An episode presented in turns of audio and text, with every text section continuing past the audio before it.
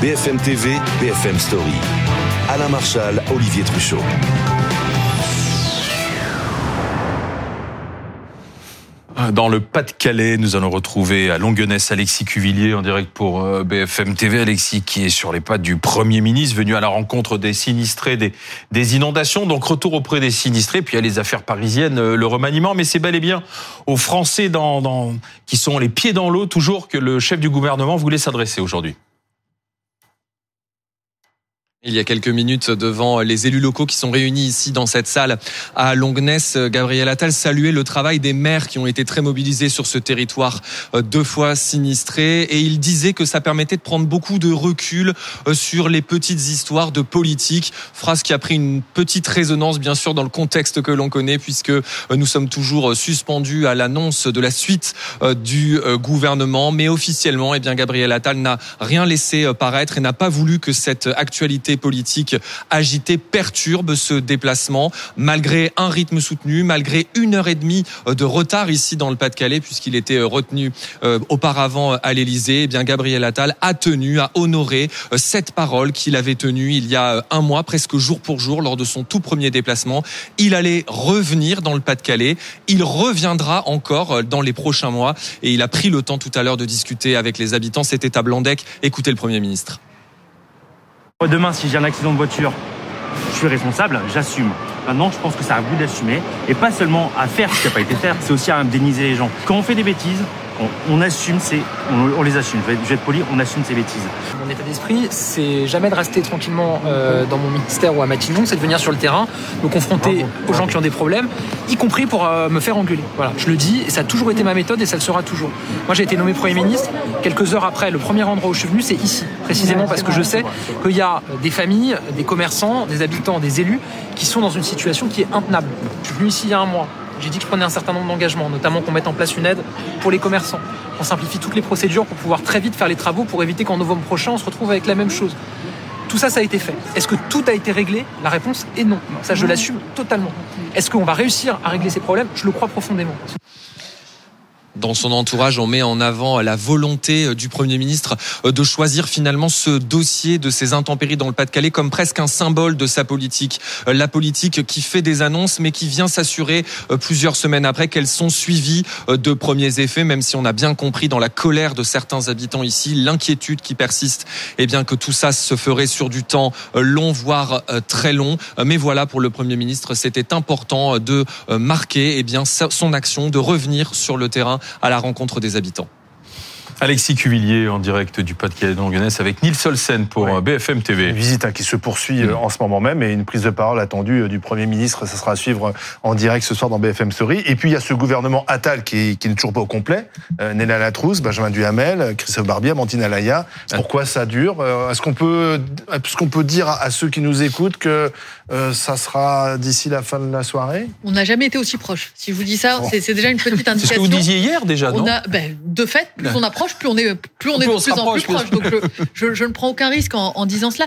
Non, de ce qu'on comprend, euh, si ça, on commence à avoir une liste qui est relativement stabilisée dans la mesure où, euh, et c'est un élément euh, plutôt nouveau qui, qui jusque-là qu'on n'avait pas, euh, les ministres qui ne savaient pas trop ce qui allait advenir, qui depuis un mois attendent de savoir s'ils restent ou s'ils restent pas, bah, pour certains d'entre eux ont été appelés. On leur a signifié qu'ils ne feront pas partie de la nouvelle liste gouvernementale.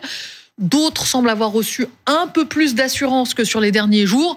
Donc au fond, euh, qu'est-ce qu'il reste à faire? J'ai presque envie de vous dire à rédiger un communiqué, à le faire partir aux rédactions. Euh, Est-ce que c'est opportun de le faire? Euh, ce soir euh, Est-ce qu'il ne faut pas attendre demain matin? C'est des considérations de communicants qui, pour tout vous dire, me dépassent un petit peu. Mm. Mais de ce qu'on comprend, l'essentiel euh, des points bloquants, l'un d'eux étant lié notamment à, à la personne de, de, François Bayrou, ont été levés à l'heure où on se parle. Alors François Bayrou ne sera pas ministre de l'Éducation nationale, on l'a bien compris. Mais alors qui pour remplacer à ce poste Amélie Oudéa Castera ce que l'on peut vous dire avec une quasi-certitude, c'est que Nicole Belloubet, euh, l'ancienne ministre de la Justice, garde des Sceaux du premier gouvernement d'Emmanuel Macron, non du deuxième, parce que précisément, c'est d'ailleurs amusant, Nicole Belloubet avait remplacé François Bayrou un mois seulement après sa nomination, et là, Nicole Belloubet remplacera Amélie Oudéa-Castéra seulement un mois après sa nomination, comme si au fond, euh, Nicole Belloubet était spécialisée euh, des remplacements de ministres qui se crachent d'une façon ou d'une autre au bout d'un mois. François Bayrou, c'était déjà à cause de l'enquête préliminaire qui avait été ouverte. Amélie Oudéa-Castéra, c'est pour les polémiques que l'on a euh, abondamment euh, commentées. Nicole Belloubet, ancienne... Alors pourquoi, pourquoi ce profil? Alors, euh, si on fait la colonne des, des, plus et des moins, si on dit ça comme ça, sur les plus, ancienne rectrice euh, de, de Toulouse, qui connaît les sujets liés à l'éducation, une femme issue du Parti socialiste, qui est donc un profil sans doute moins irritant pour les organisations syndicales qui ont, comment dire, signifié de façon suffisamment vocale leur mécontentement pendant un mois. Dans la colonne des moins, on entendait beaucoup depuis un mois l'idée que l'échec d'Amélie Oudéa-Castéra à l'éducation signifiait le fait qu'il fallait qu'il y ait un politique à l'éducation nationale. Nicole Belloubet n'est pas une politique. Certes, elle a été ministre de la Justice, garde des Sceaux, mais c'est plus une techno qu'une politique. Donc ça, c'est la première faiblesse. La deuxième faiblesse, c'est que d'ores et déjà sont en train de ressortir un certain nombre de ses déclarations, notamment pendant le quinquennat de François Hollande, où elle expliquait ne pas croire, je cite de mémoire, au faribole de l'autorité à l'école et du port de la blouse. Manque de chance, c'est à peu près la, la comment dire la la ligne qu'elle va devoir suivre à l'éducation nationale. Elle proposait même de façon un peu provocatrice, j'ai lu un article où elle disait ce qu'il faudrait pas supprimer le ministère de l'éducation nationale. Bon, vous me direz François Fillon lui-même évoquait la suppression du poste de Premier ministre avant d'être nommé à Matignon par, par Nicolas Sarkozy.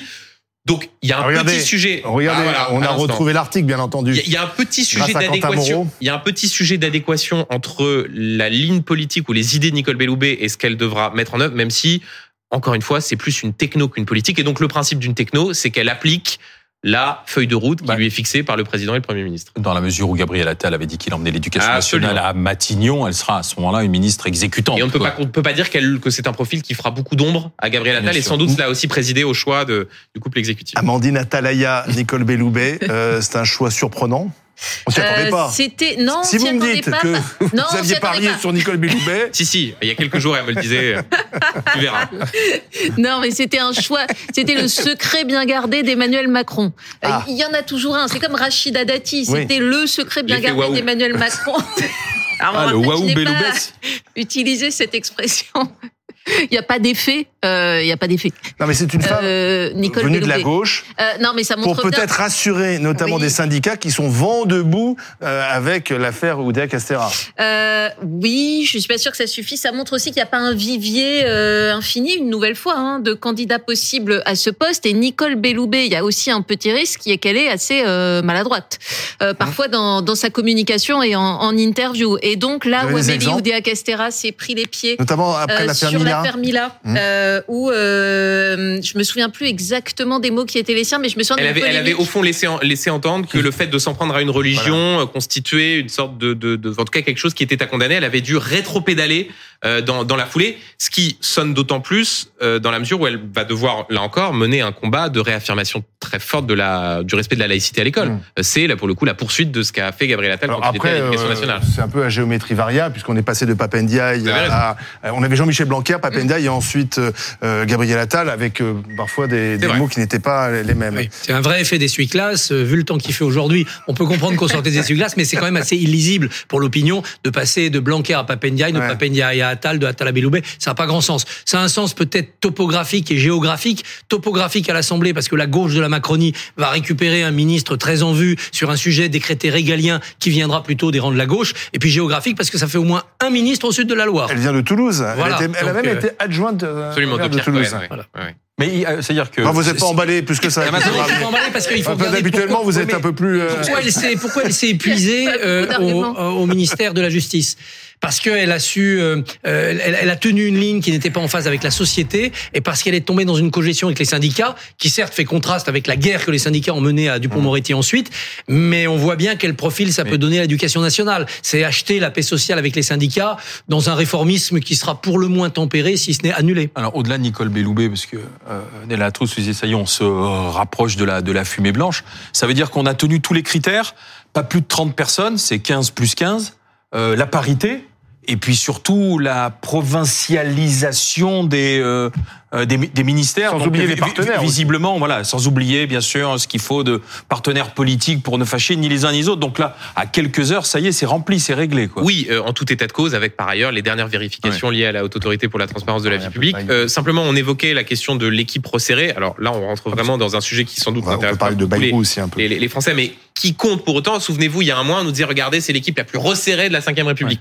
Là, vous allez avoir donc le ministère de l'Éducation nationale qui va de- de de nouveau être scindé euh, avec les sports d'un côté, enfin pas scindé, mais qui en fait va revenir à son euh, comment dire, à son état originel, les sports et les Jeux Olympiques d'un côté, l'éducation nationale de l'autre. Donc ça veut dire déjà deux ministères de plein exercice. Vous allez avoir aussi le retour au gouvernement de Stanislas Guérini vraisemblablement euh, dans un ministère chargé de la de, de la fonction euh, publique. Mais c'est vrai qu'il y a cette attente et qui au fond résonne avec ce qu'a dit François Bayrou. Euh, on va peut-être en parler. Bien sûr. Euh, la question de ce qui est sans doute davantage un psychodrame personnel que le signe d'une crise politique. Mais pour autant, dans ce psychodrame personnel, l'argument utilisé par François Bayrou sur un excès de parisianisme, le fait que l'immense majorité des ministres étaient issus euh, d'Île-de-France, résonne aux oreilles d'un certain nombre Alors, de Français. justement. Dans ce qui est au fond une critique aussi de ce qu'est le macronisme depuis 2017. Parlons quand même de François Bayrou, euh, l'allié historique d'Emmanuel Macron, qui quand même euh, prend ses distances de manière assez fracassante hein, avec euh, le président, euh, en critiquant d'ailleurs euh, le Premier ministre. Il parle de technocratie gestionnaire, dérive, absence d'accord profond avec lui, puisqu'il voulait être ministre, visiblement ça s'est pas fait. Mais ça, peut laisser des traces, ces attaques de, François Bayrou, Amandine Atalaya oui, doublement. D'une part parce que c'est un allié important, François Bayrou, de- d'Emmanuel Macron, parce qu'il a des députés, parce qu'il y a plus de 50 députés modem et que donc Emmanuel Macron a besoin des votes et des voix des députés modem. Mais là-dessus, François Bayrou a rassuré tout de suite en redisant ce matin que le modem restait un allié de la majorité, ce qui n'était pas évident euh, après les propos qu'a tenus euh, François Bayrou. Donc c'est quand même une euh, bonne incohérence de la part du, patron du modem. Et puis ça peut laisser des traces évidentes humaines de toute façon entre les deux hommes, parce que ça commence à faire beaucoup. La barque est chargée concernant François Bayrou, qui n'était pas satisfait déjà de la nomination de Gabriel Attal, euh, qui euh, s'était mêlé de la nomination d'Elisabeth Borne et de euh, Catherine Vautrin parce qu'il ne souhaitait pas de Catherine Vautrin au poste de première ministre, qui n'était pas content de la façon dont la loi immigration s'était, enfin, dont les choses s'étaient terminées sur le projet de loi immigration. Et là, il enfonce publiquement un coin, tout en restant deuxième incohérence. Il continue à se battre pour qu'il y ait des ministres du MoDem au sein du gouvernement. Donc c'est compliqué pour les Français à comprendre. Voilà, c'est-à-dire que euh, les raisons avancées par François Bayrou sont intéressantes euh, sur euh, le fait qu'il y a une méthode qui ne lui plaît pas à l'éducation et qu'il y a trop de Parisiens dans ce gouvernement, mais il fait ça par ego. Mais Euh, moment- Il fait ça par Voilà. petite crise Par rancœur un peu narcissique d'un ministre qui n'a pas été satisfait de la place qu'on lui donnait dans ce gouvernement. Je ne sais pas s'il faut psychologiser comme ça. Certes, on a droit à une figure un peu inédite, puisque d'habitude en politique on tue le père, là on a l'impression qu'il tue le fils, puisque Macron était un peu l'héritier de la ligne Bayrou. Euh, on a l'habitude d'avoir du soutien sans participation. Là, on aura peut-être une participation sans soutien, ce qui est assez original. Mais euh, euh, je crois que c'est fait pour laisser des traces. Peut-être des traces humaines, parce que c'est un combat de fauve. À coup sûr, des traces politiques. Et là, il prend ses distances, François Bayrou, non seulement avec Emmanuel Macron, mais il prend ses distances et ses repères avec 2027. Cette idée des gouvernants et des gouvernés, des élites et du peuple, de Paris et la province, c'est la base d'une relation à l'électorat pour une éventuelle aventure présidentielle, en tout cas pour une existence du modem dans les échéances qui approchent. Là, je crois qu'il a envoyé un message clair et fort. Il n'est plus en accord avec la ligne profonde de ce président. Il joue une sorte de rupture, pas une rupture complète. Mais comme l'avait fait Nicolas Sarkozy avec Jacques Chirac en restant au gouvernement, il, la pré- il rupture, prépare la suite alors voilà, il prépare la suite. sa Et la suite commence candidature, aujourd'hui. sa candidature pour 2027. Ouais, ça Qui- commence aujourd'hui. Il y a le qui- qui y parquet- pense, il y a le parquet qui fait appel aujourd'hui aussi de la relaxe Oui. de François Bayrou.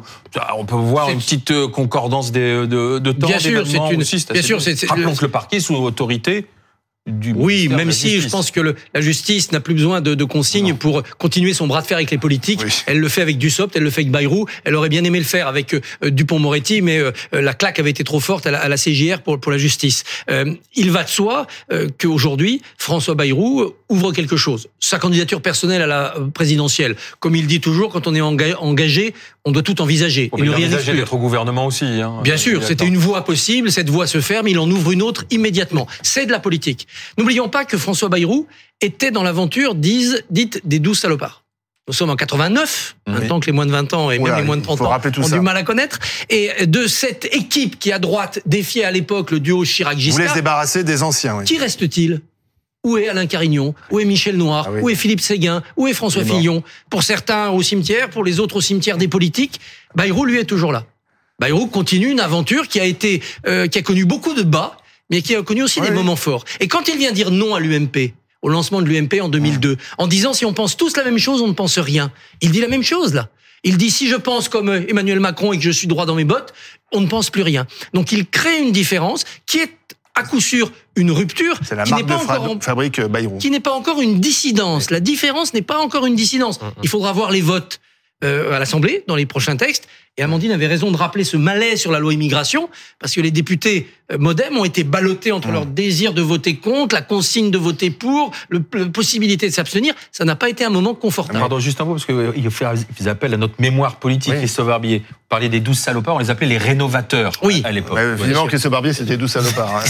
C'est comme ça qu'ils avaient été qualifiés Mais- par ceux qui étaient défiés. Il y a- il y a François Xavier, Xavier Bourmeau, journal- notre confrère de l'opinion, qui a dit claquer la porte depuis l'extérieur, c'est assez inédit. C'est ce qu'a fait François Bayrou. Je trouve que la, la formule est bonne. Oui, euh, ce qui est D'ailleurs, ça n'a pas forcément plu à, à ses troupes parce que euh, on a entendu des Jean-Louis Bourlange très critiques, estimant qu'il y avait une démarche personnelle de François Bayrou qui était aussi un peu incohérente parce que le MoDem n'a pas envie de se détacher de la majorité. Mais ce qui est d'ailleurs aussi une des euh, quand un des enseignements de cette euh, de ce psychodrame, c'est que euh, il y a un décalage entre euh, la base des députés MoDem et François Bayrou, euh, qui, qui sont d'ailleurs euh, qui sont d'abord furieux que François Bayrou ne les ait pas prévenus. C'est-à-dire qu'au fond hier soir, François Bayrou a décroché son téléphone, appelé nos confrères de l'agence France Presse en disant voilà, je rentrerai pas et voilà les raisons. Euh, deuxième élément, euh, les députés MoDem euh, ont applaudi à tout rompre la déclaration de politique générale de Gabriel Attal Mmh. euh, il y a quelques jours. Difficile de valider la feuille de route qui a été fixée dans la conférence de presse du président de la République, dans la déclaration de politique générale de Gabriel Attal, et là d'arriver en expliquant au fond, je vous ai toujours dit que je n'étais pas que je n'étais pas tout à fait d'accord.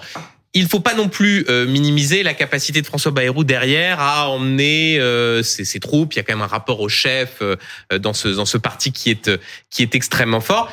Et j'ajoute un dernier élément. Si personnellement, indéniablement, ce qui s'est passé hier soir et ce matin relève un petit peu du caprice politique, les mots sur la critique sur le parisianisme, sur euh, la façon dont les réformes au ministère de l'Éducation nationale peuvent euh, se passer. Il dit moi je voulais faire avec les professeurs, laissant entendre au fond que le gouvernement de Gabriel Attal veut faire contre les professeurs. On verra dans les mois qui viennent comment ça va se passer. Ce que je peux vous dire, c'est que si euh, d'aventure le gouvernement de Gabriel Attal est face à des difficultés, vous aurez comme premier procureur de ce gouvernement François Bayrou qui dira je vous l'avais bien dit. Oui, on, on dit que François Bayrou est lâché par ses troupes. Euh, ses troupes ont aussi le sens du rapport de force. hein. C'est-à-dire que euh, globalement, il n'y en a pas un qui a annoncé, euh, y compris dans les épisodes précédents, quand il y avait pu avoir des mésententes avec François Bayrou, qu'il quittait le parti, en dépit des tentatives, euh, soit de Renaissance, soit d'Horizon, les deux partis qui forment la charnière de la majorité avec le MoDem, d'aller piquer des députés. Il n'y en a pas un qui a bougé euh, depuis euh, Donc, il 2017. reste Donc, à. globalement, il reste fidèle. Et puis, par le passé, euh, sur un certain nombre de textes, y compris, je, je pense à des projets de loi de finances, euh, il y a eu des amendements du MoDem pour aller complètement à l'encontre de ce que pouvait dire un Bruno Le Maire ou autre. À l'époque, c'est François Bayrou qui avait un peu joué euh, les, euh, les garde-fous en disant écoutez, euh, il y a encore des choses à négocier, ne nous fâchons pas tout de suite, etc. Enfin, y compris dans les, dans les députés MoDem et y compris dans ceux qui sont durs aujourd'hui avec François Bayrou, on trouve des gens qui sont extrêmement durs avec le gouvernement en disant Donc, euh, au vous- fond ça vous fait êtes- depuis 2017 qu'on est méprisé donc il ne Ouais. faudrait pas non plus qu'on continue à, euh, à, à nous traiter Donc comme ça si peut euh, annoncer une fin de règne quand même difficile pour Emmanuel Macron qui n'a toujours pas, de, enfin qui n'a pas de majorité à l'Assemblée. Et si en plus il perd une partie de Moi, ses je le troupes, ça perçois plutôt comme étant euh, un François Bayrou qui profite d'un moment où euh, Gabriel Attal est d'une façon ou d'une autre enlisé dans ce remaniement qui s'éternise pour dire bah, si j'obtiens pas ce que, ce que je veux, j'installe un rapport de force durable et tout au long euh, de l'existence de ce gouvernement euh, Attal, il faudra faire avec ma voix, avec celle de mes députés, avec celle de mon président de groupe. Euh, ça, ça, ça, ça ne met pas Gabriel Attal, on va dire, sur des rails extrêmement confortables pour les mois à venir. Par ailleurs, il prend un avantage, François Bayrou, sur l'autre dont on attendait un jour une prise de distance spectaculaire, qui était Édouard Edouard Philippe. Philippe. Oui, c'est vrai. Il a peut-être marqué un point là-dessus. Peut-être.